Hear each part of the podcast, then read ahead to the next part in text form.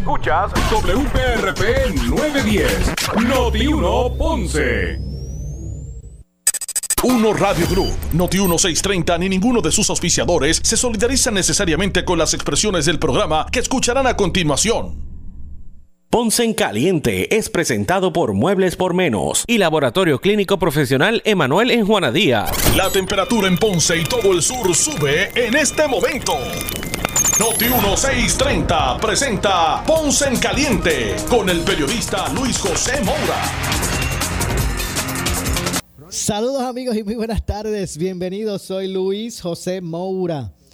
Esto es eh, Ponce en Caliente. Usted me escucha por aquí por Noti1 de lunes a viernes, 6 de la tarde, de 6 a 7, analizando los temas de interés general en Puerto Rico, siempre relacionando los mismos con nuestra región. Así que bienvenidos todos a este espacio de Ponce en Caliente.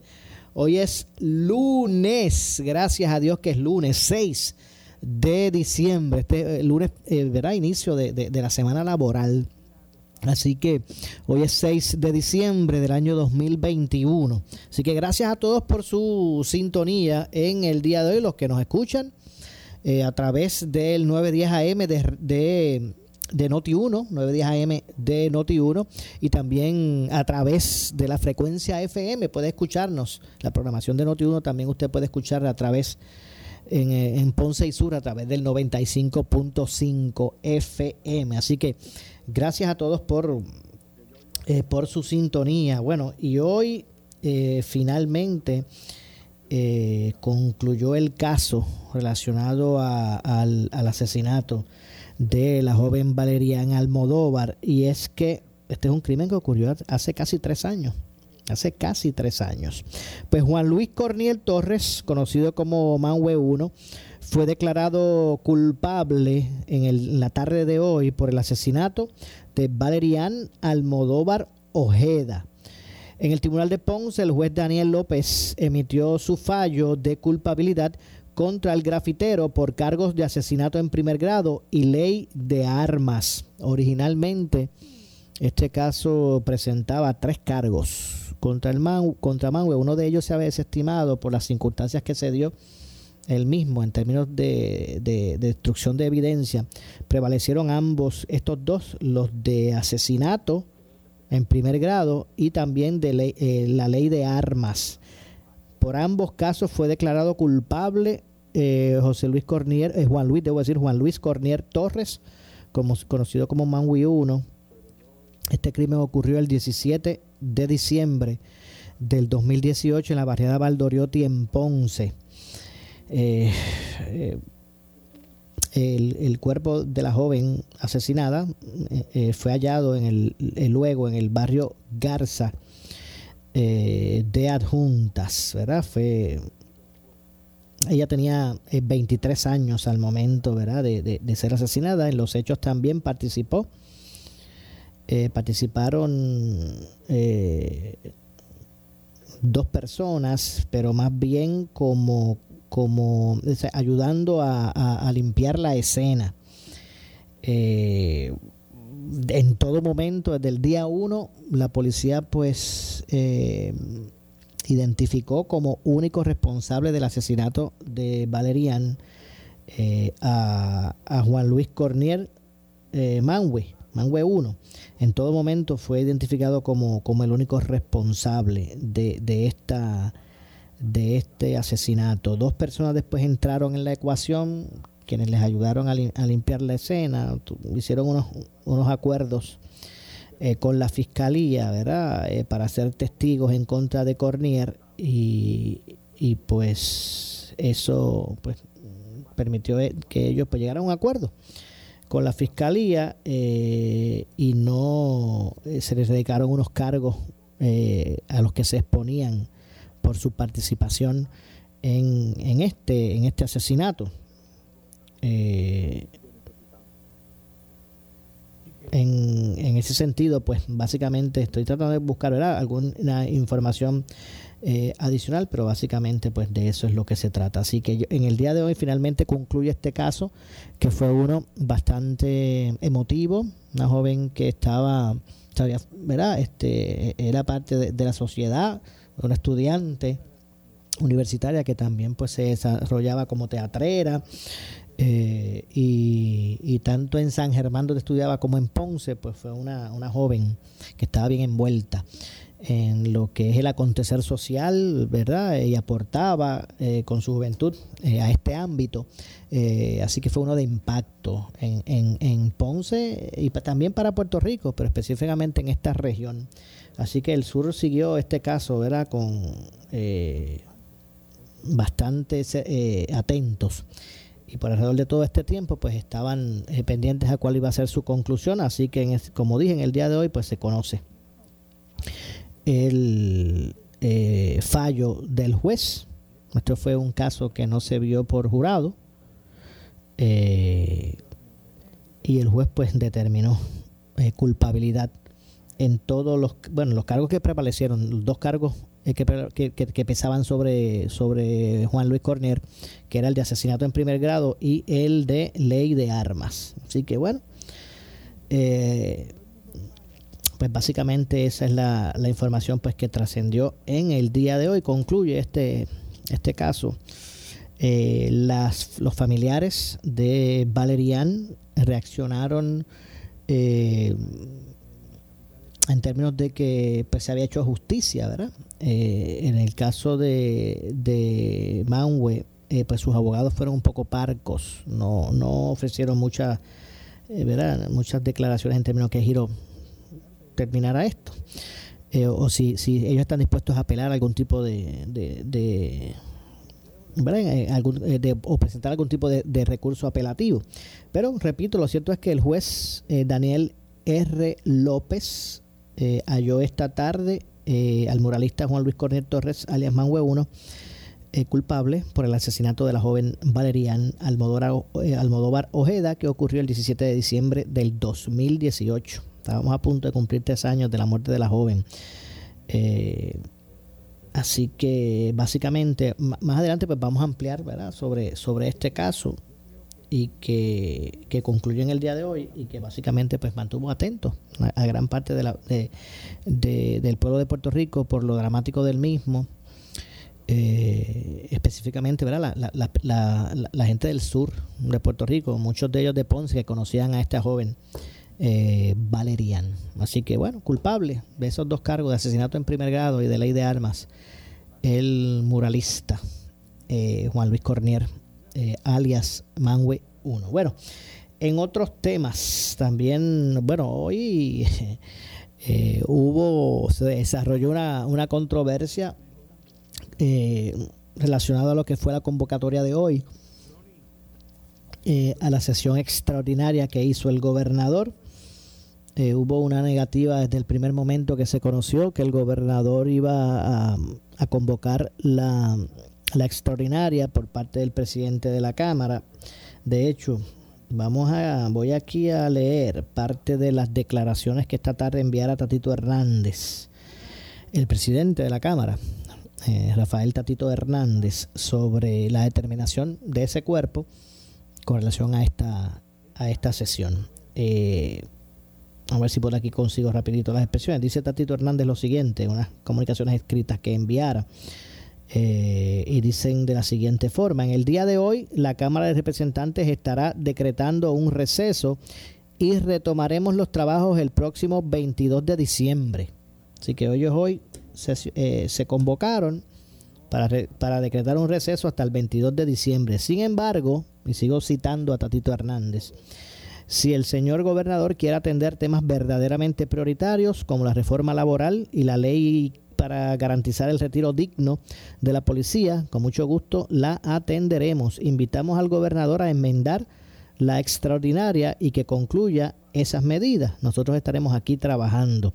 En cuanto al proyecto 911, existe un problema gerencial y fiscal dentro del propio Departamento de la Familia que el Ejecutivo no ha podido corregir y son ellos los que colocan en riesgo los fondos federales para atender el problema de la niñez. Esto viene tras lo que señaló el gobernador. Que, ese proyecto había que atenderlo, es prioritario porque si no se iban a perder fondos. Eh, y sigo citando a Tatito Hernández, dice, esta medida, aunque la aprobemos, ahora en esta sesión extraordinaria no puede ser implementada por la propia negligencia e inacción del Departamento de la Familia. Por ejemplo, el Departamento de la Familia para cumplir con los requisitos federales necesita contratar 206 trabajadores sociales y asignarles los recursos necesarios para que cumplan con su labor. Hasta el momento eso no ha ocurrido. Además, para hacer esas eh, contrataciones, el Departamento de la Familia no cuenta con los fondos necesarios, por lo cual es necesario se enmiende el presupuesto de este año fiscal y el gobernador no lo incluyó. No, no, no incluyó una medida a esos fines en su convocatoria extraordinaria. Recuerden que estas sesiones extraordinarias las puede convocar el gobernador, eh, pero los legisladores únicamente pueden atender los proyectos que, que contemple sea, que contemple el gobernador en esa extraordinaria. Si el gobernador puso seis proyectos, pues esos son los únicos seis que ellos pueden atender. No pueden atender ninguna otra medida. Eh, lo que sí pudiesen hacer, ya estando convocados, es atender ellos eh, asuntos internos. Y pueden atender algún asunto interno, pero de, legislación ninguno que no esté en la convocatoria, ¿verdad? Que envíe el gobernador. ¿A qué me refiero a asuntos internos? Bueno, pues esta situación de, de Mariana Nogales eso se podían se, allí se, atendió se podía atender. Ese tipo de asuntos internos sí. Pero de legislación ninguno que no estuviera en la convocatoria. Eh, sigo citando a, Tatito Hernández. En enero responsablemente enmendaremos el presupuesto de este año fiscal para asignar los fondos necesarios para el cumplimiento de esa ley. La verdad es que los fondos federales no se van a perder si no aprobamos esta medida en esta sesión extraordinaria. Los fondos federales los puso en riesgo la administración de Pierre Luisi al no cumplir con sus propias metas internas y con los requisitos federales para la implementación de esta ley. Así que esas fueron, esas fueron las declaraciones de Tatito Hernández hoy ante la convocatoria del gobernador. Así que mire, aquí siempre a la larga, pues el pueblo ve cómo, cómo estos asuntos de política retrasan, retrasan el asunto. Mire, si el primero, si el gobernador entendía que esas medidas eran tan, tan importantes, ¿por qué no las, no las envió para la legislatura antes que se acabara la sesión ordinaria? Dice, por un lado eso. Y segundo, mire señores legisladores, ustedes están ahí para legislar. Ustedes están ahí para legislar, no es para cogerse break ni irse de parranda por las noches. Olvídese que usted, usted atendieron, ustedes atendieron sus medidas. Claro, las hicieron. Pero el gobernador entendió que había que atender otras más en extraordinaria y tiene la prerrogativa para hacerlo. Entonces, pues se forma este asunto más, más, politiquero que otra cosa. Y usted ve este tiroteo entre ejecutivo y, y legislativo. Ahí están para legislar. ¿Cuál es el asunto? O sea, por ejemplo, los empleados públicos como usted, eh, como ustedes, tienen que trabajar en, diciembre, ¿verdad, señor? Usted que me está escuchando allá en, en Marueño, el 24 usted trabaja. Y allá, lo que está, el que está por allá en, la cantera, ¿verdad que usted trabaja el 31? Pues entonces, ahí se está para legislar. Si usted no le, si usted no le satisface las medidas que el gobernador eh, eh, eh, presentó en la extraordinaria, mire, pues cuélguela. Pero ejerza su prerrogativa. Pero este, este, este tiroteo politiquero lo que lleva es a, pues, a no servir de forma adecuada. Para allí enviaron a los legisladores para legislar. Y repito, y el Ejecutivo, si tan importante era esto, como para que se fueran a perder fondos eh, federales, ¿por qué no empujaron esto en la sesión ordinaria? Y lo dejaron ahora para una extraordinaria. Así que preso de toda esa intriga, a la que se queda, es el pueblo de Puerto Rico. Ustedes recuerdan cuando eh, se conoció el resultado electoral pasado en términos de la legislatura y la gente decía, oye, qué bueno, por fin la gente está comenzando a cambiar su pensamiento y vamos a ver una legislatura es mucho más representativa, no solamente los azules, rojos y, verdes. También se seleccionaron para que, nos, para que representaran al pueblo en la legislatura otras vertientes políticas. Y la gente tenía mucha expectativa, porque tal vez pues veían a la legislatura eh, mucho más consona con lo que es, ¿verdad? La gente todavía rojos y azules en mayoría, pero viendo allí representadas también otras otras vertientes políticas y la gente tenía mucha expectativa. Pero esos que salieron, todos, todos, los tradicionales y los no tradicionales, porque también son también son partidos políticos. Porque a veces se tratan de distanciar, pero Victoria Ciudadana, Proyecto de Dignidad, son partidos políticos igual que, los rojos y los azules, que los PNP y los populares. Eh, pues ellos, esos que salieron electos, habrán, habrán eh, eh, entendido el mensaje que lleva el pueblo. De que se sienten todas las vertientes ahí que están representadas. Obviamente con sus distribuciones reales el, PNP y el, y el, PPD pues tienen, tienen mayoría del respaldo. Eh, pero que se sentaran todos allí a legislar. Pero uno lo que ha visto en estos primeros, este primer tiempo es cada quien en su trinchera. Ha sido muy poca la legislación dispuesta a que, ¿verdad?, llegar a consensos o acuerdos. Así que ese no fue el mensaje del pueblo en las urnas. La gente vio de forma gratificante el que se representaran otros sectores, varios sectores allí. Repito, en la, ¿verdad? la distribución que como es, siempre los rojos y azules con mayoría porque son los que más respaldo han tenido y tienen del electorado. Pero las otras vertientes también llegaron allí para aportar.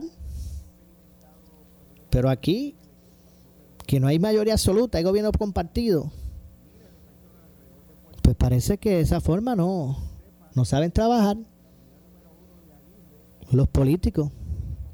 Así que usted, amigo, tome nota para cuando le toque nuevamente ir a hacer su voto. Y usted, pues, mira, analice quiénes después de las elecciones, porque cuando, cuando están en campaña estos políticos, todos son, se, se, presentan como los, los que van allí a representar la voluntad del pueblo y, y, van y yo voy a representar a los constituyentes del distrito X, Y, Z. O si es por acumulación de los pueblos de X, Y y Z. Y todos en la campaña, muchachos, son los que van a representar a la gente. Pero después que ganan, se sientan allí a representarse ellos mismos. Se les olvida que están allí sentados en representación de mucha gente, de su partido y no de su partido. Y se sientan allí como si, como si van a representarse ellos mismos.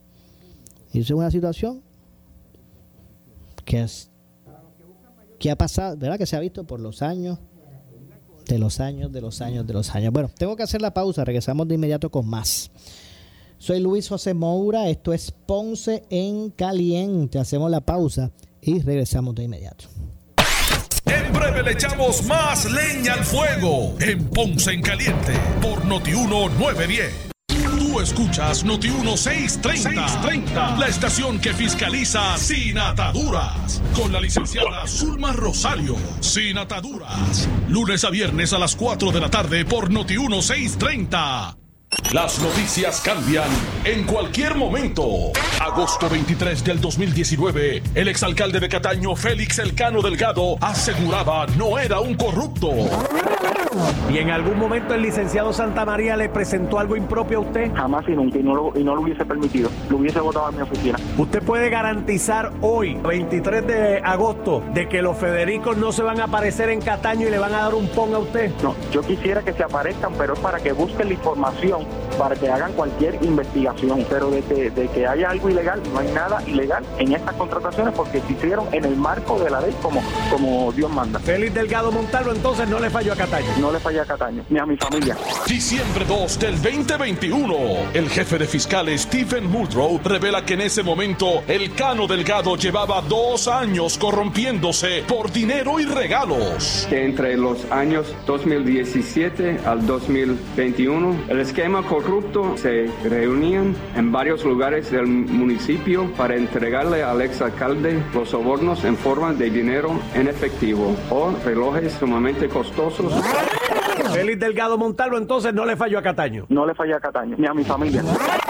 de Cataño para entregarle al exalcalde los sobornos en forma de dinero en efectivo o relojes sumamente costosos con el fin de que el municipio le otorgara contratos a JR Asphalt. No le falla a Cataño, ni a mi familia. Cuando las noticias cambian y los corruptos quedan expuestos, tú lo escuchas en Noti 1630. Primera fiscalizando. Afiliado de Medicare Advantage, con Humana es que es, comienza a tener beneficios que puedan cubrir tus necesidades para ayudar a mantener tu salud. Ahora, con Humana Gold Plus HMO, tienes servicios dentales con cero coaseguro para dentaduras, coronas y puentes fijos y sin máximo anual. Obtén más información a través de humana.pr o llamando a un representante autorizado de ventas al 1-800-681-0683. Únete a Humana hoy.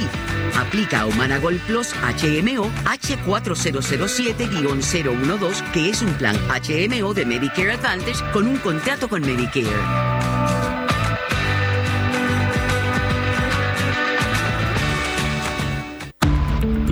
Necesita para reivindicar, para proteger, para cambiar realidades, para transformar. Empieza a ser parte de ella. El vocero. La verdad no tiene precio. La mejor manera de predecir el futuro es crearlo y cambiar el mundo. Aquí en ADVI estamos inventando las medicinas del futuro para así crear mañanas más saludables y felices, mientras hacemos las medicinas que ayudan a las personas ahora mismo.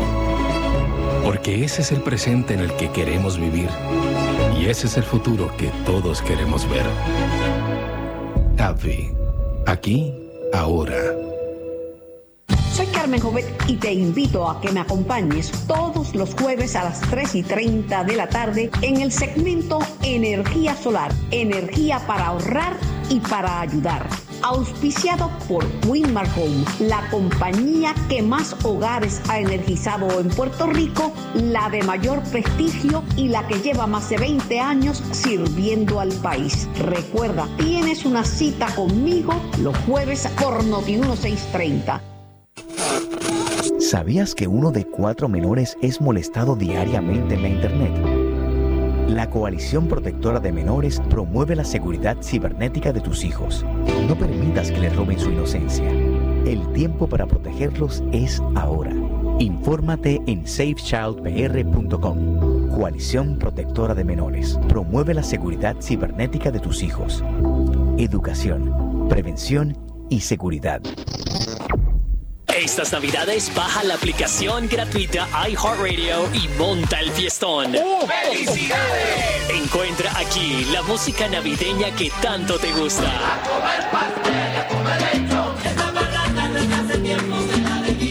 También descubre los canales especializados de Navidad como iHeart Christmas. Tu Navidad y muchos más. Me gustan las navidades que sepan a Puerto Rico.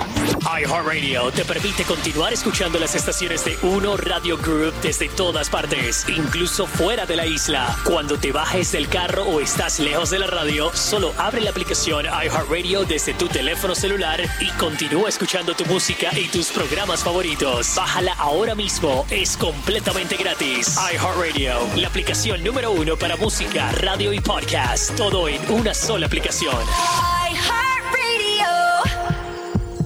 Somos Noti 1630. Noti 1630. Primera fiscalizando. En breve le echamos más leña al fuego en Ponce en Caliente por Noti 1910. ¿Quieres cambiar tus muebles en seres o matrices esta Navidad? Llega a Muebles por Menos, que tiene una gran cantidad de mercancía para entrega inmediata. Todo lo que buscas está en Muebles por Menos. Visita primero a Muebles por Menos y compruébalo. En lavadoras, la preferida en el hogar. La análoga también lista para entrega inmediata. Esta Navidad no te pierdas. Llega a Muebles por Menos. Salinas Ponce y Villalba. Calidad y garantía al mejor precio. ¡Felicidades! Peace. Por su calidad de servicio. Por su conveniente horario. Así es el Laboratorio Clínico Profesional Emanuel, siempre brindándote un servicio de excelencia, con tecnología precisa y avanzada para un resultado confiable. Un laboratorio completo. Y los resultados los recibo rápido y hasta por email. Con servicio a industrias y también a domicilio. Haz de Laboratorio Clínico Profesional Emanuel tu laboratorio de confianza. Ese es el mío. Y el mío también. En Juana Díaz, llámenos al 260-5504 o al 580-0080. El área sur está que quema. Continuamos con Luis José Moura y Ponce en Caliente por el 910 de tu radio. Bueno, estamos de regreso. Estamos de regreso. Soy Luis José Moura. Esto es Ponce en Caliente. Usted me escucha por aquí por Noti1, de lunes a viernes a las 6 de la tarde, de 6 a 7, analizando los temas de interés general en Puerto Rico, siempre relacionando los mismos con nuestra región. Eh, la eh, Comisión de Ética de la Cámara de Representantes recomendó el, en el informe final sobre la representante del movimiento Victoria Ciudadana, Mariana Nogales, eh, recomendó una multa de dos mil dólares por supuestamente ocultar información en su informe financiero. Eh, es por ello que la gravedad de las, sanciones debe ser reconsiderada a una amonestación o reprimenda pública y no a una censura, que es una sanción desproporcionada para una primera infracción.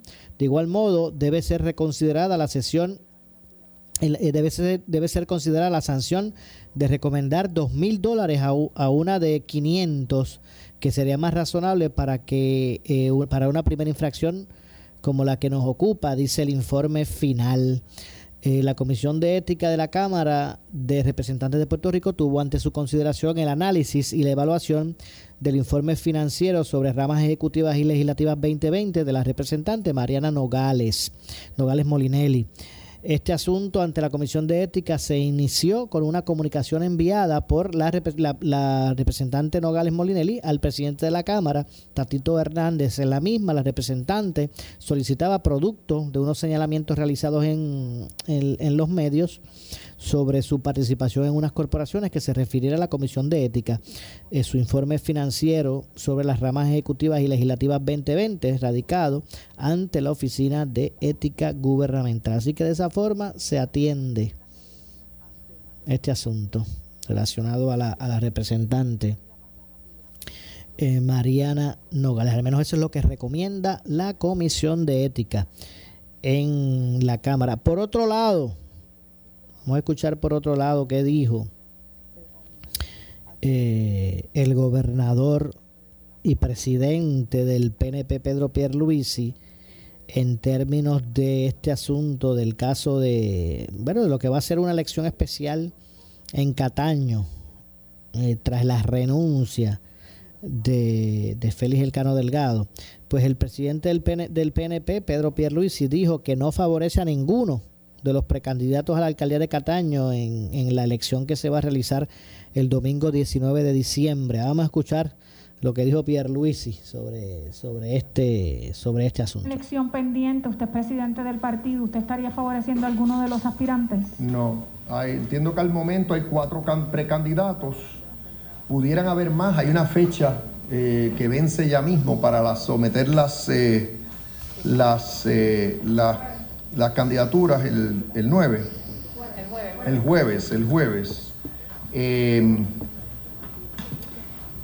tengo unos datos aquí.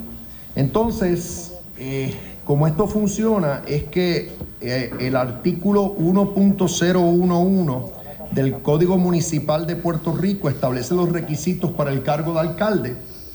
Y por otro lado, en el caso del reglamento del PNP también se añaden unos requisitos.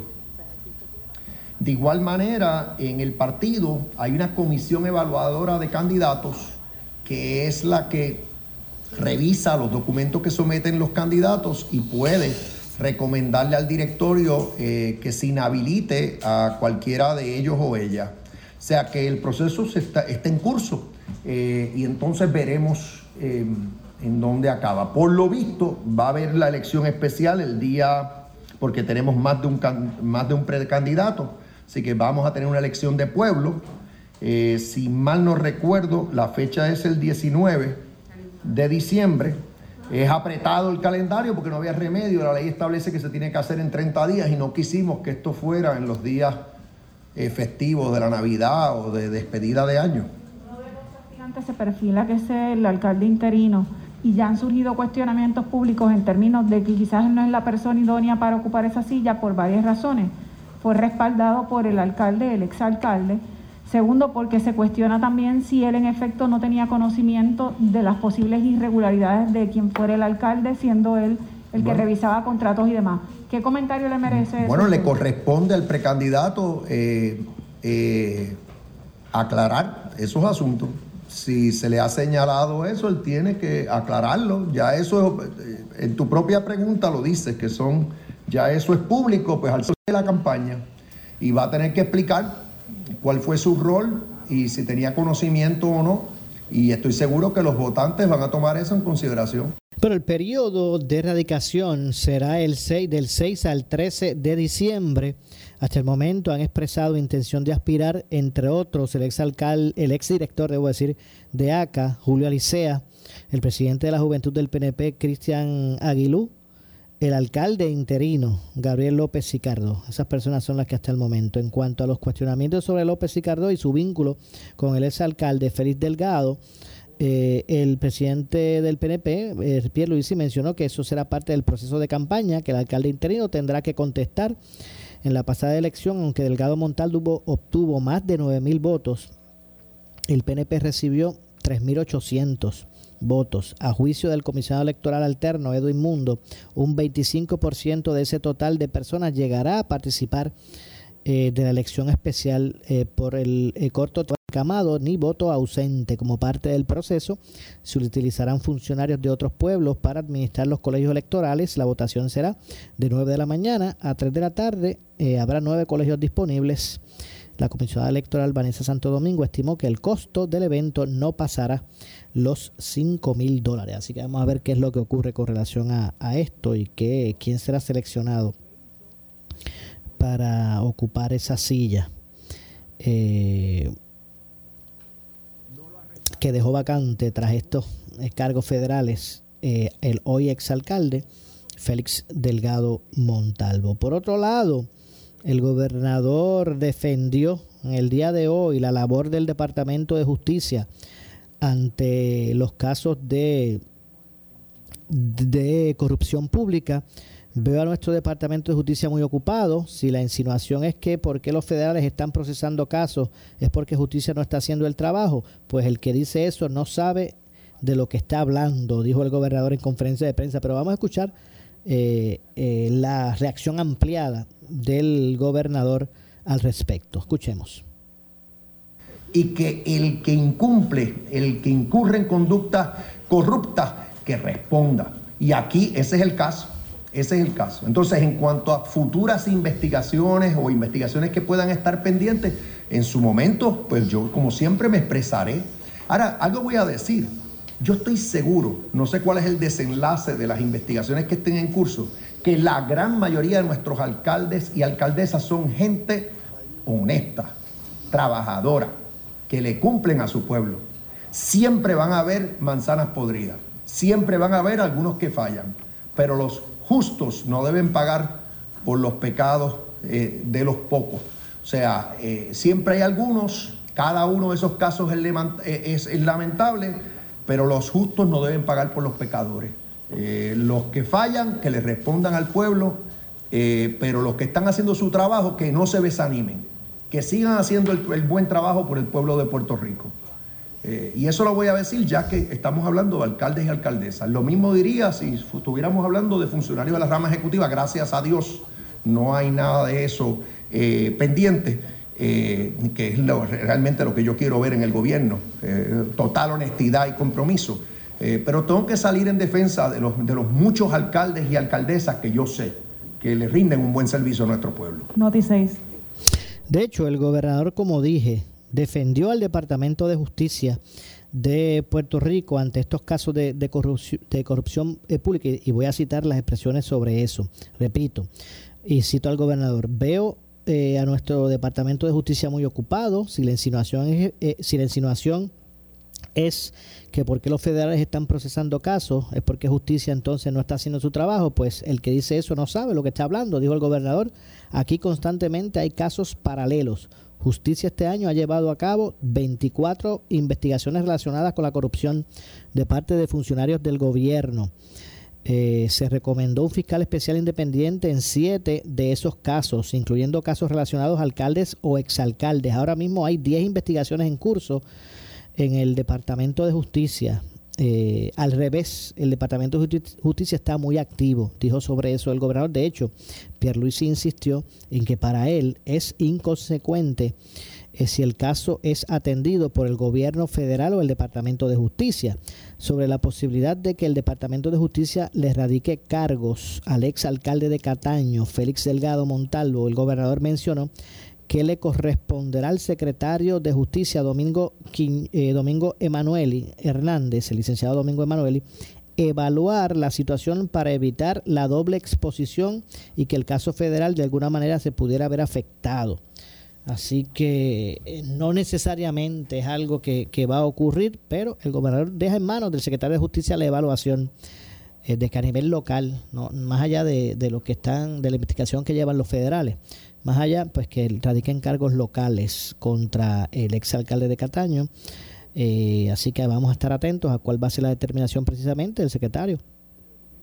Eh, Emanueli, que tendrá que ver si aquí no hay conflicto eh, por lo que le está llamada doble exposición y también que de alguna manera pues no se ve afectado el otro caso al iniciar eh, otro. Así que eso, esto es una evaluación que tendrá que hacer el Departamento de Justicia. Y mire, y se abre, se abrieron las análisis eh, de, diferentes abogados con relación o licenciados en derecho con relación a esta a esta situación. Así que eso fue lo que dijo el gobernador al respecto.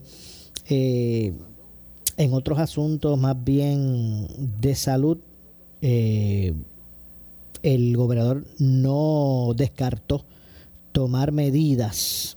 Eh, el gobernador no descarta tomar medidas adicionales, por ejemplo, en el aeropuerto Luis Muñoz Marín, el internacional Luis Muñoz Marín, por las consecuencias que pudiera traer la variante Omicron del COVID-19. Vamos a escuchar lo que dijo el gobernador al respecto. En el tema del COVID y particularmente las estadísticas, tengo buenas noticias. Los hospitales eh, siguen bajo control. Eh, al día de ayer solamente 41 personas hospitalizadas como resultado del COVID. Ayer no se reportaron fallecimientos. Cada vez que eso ocurre, eh, a mí me apena muchísimo. y en cuanto a la vacunación, ya andamos por 71% si incluimos toda la población de personas que tienen 5 años o más. Si hablamos de adultos, el porcentaje es mucho mayor, que están vacunados. Eh, por otro lado, el refuerzo, que es tan importante, que los que son elegibles para el refuerzo, que son todos los que tienen 18 años o más y recibieron sus dos dosis de la, vacuna Pfizer o Moderna, o recibieron la dosis de la vacuna Jensen, eh, Jensen Jensen, eh, y en el caso de Pfizer y Moderna, que haya pasado seis meses, en el caso de Johnson Johnson o Jensen, que haya pasado dos meses, todos esos están elegibles para, para refuerzo. Y yo exhorto a todos en Puerto Rico a que sí, que, vayan y, obtengan ese refuerzo, eh, porque los va a proteger a ustedes y a todos los que los rodean. Eh, ahora estamos ante esta nueva variante, el, el Omicron. Y esta variante, eh, todavía que sepamos, no ha llegado a la isla, pero tarde o temprano llegará. Estamos bien vigilantes, velando cómo se está dando la variante y transmitiendo la variante en los estados.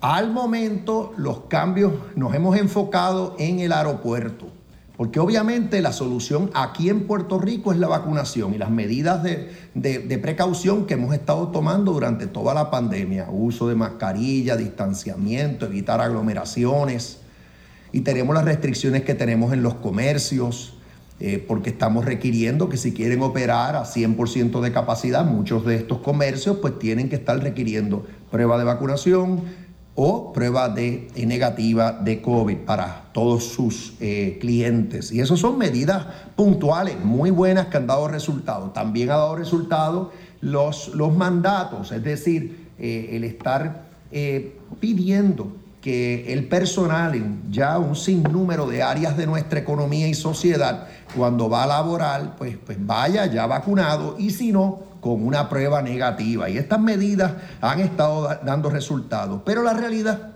es que somos una isla. La realidad es que nos llegan turistas y visitantes todos los días, 15 mil, 20 mil en estos días, cada día, están llegando de afuera. Eh, y la inmensa mayoría vienen de Estados Unidos.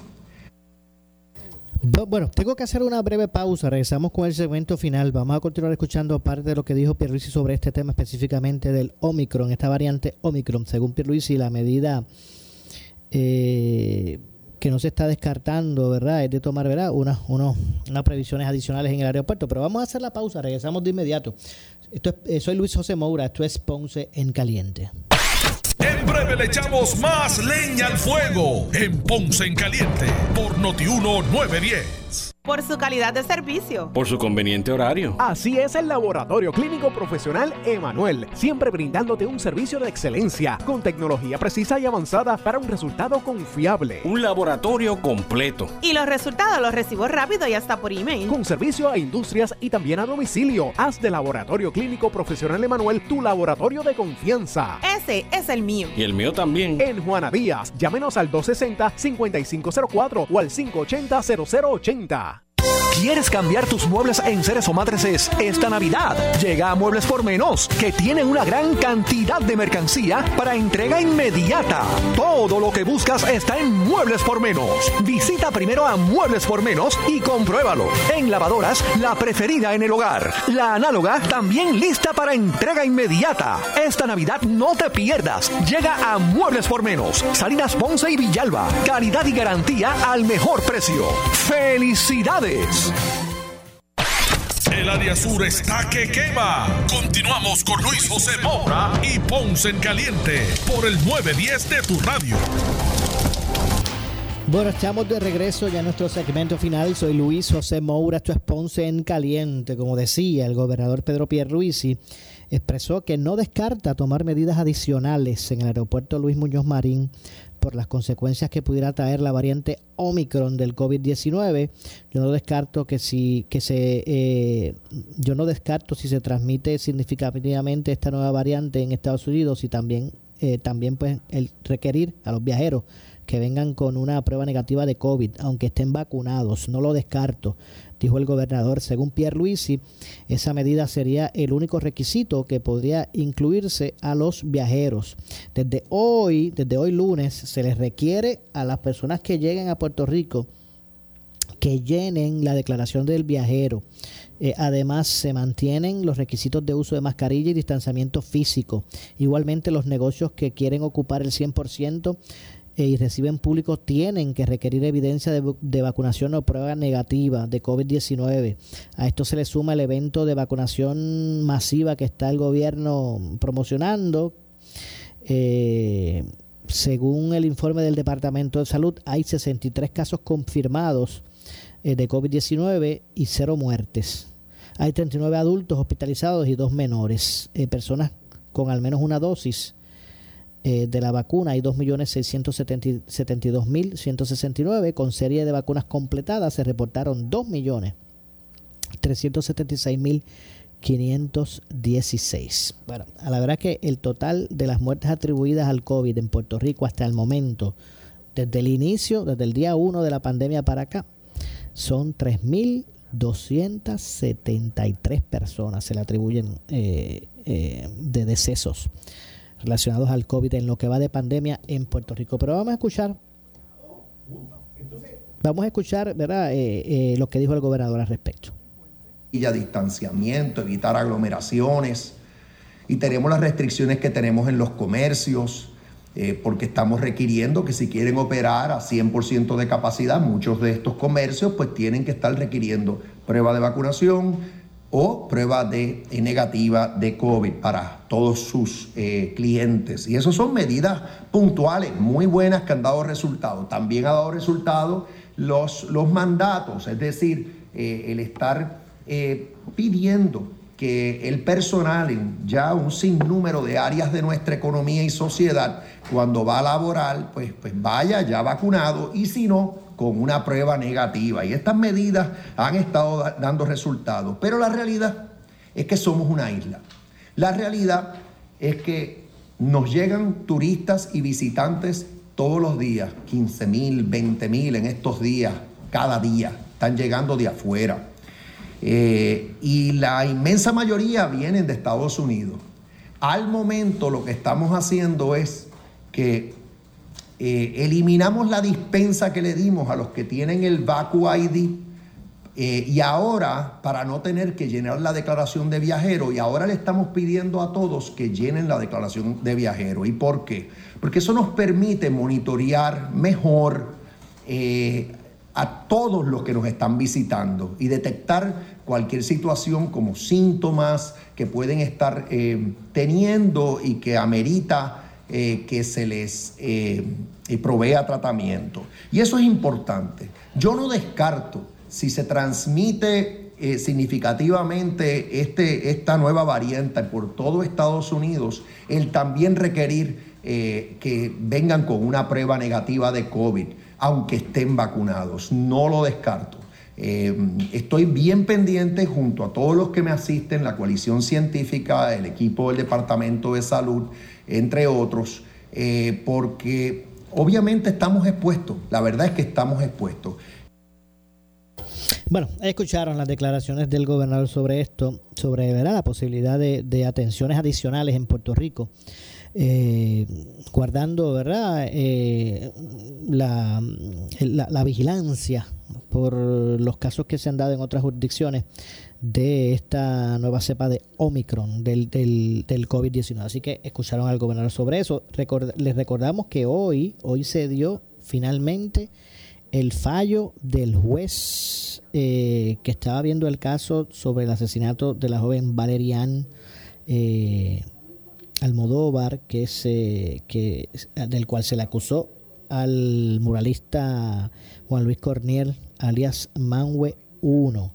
Así que el, el veredicto fue de culpabilidad en tanto en el cargo de asesinato en primer grado como en el cargo de ley de armas. Así que bueno, yo no me resta tiempo para más. Me despido. Regreso mañana, como de costumbre, a las 6 de la tarde, de 6 eh, a 7 aquí en Noti1. Esto es Ponce en Caliente. Soy Luis José Moura que se despide, pero usted, amigo, amiga que me escucha, no se retire porque tras la pausa, el gobernador de la radio, Luis Enrique Falú.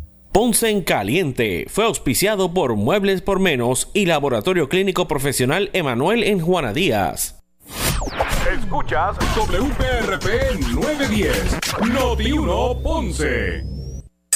Uno Radio Group, Noti 1630 ni ninguno de sus auspiciadores se solidarizan necesariamente con las expresiones del programa que escucharán a continuación.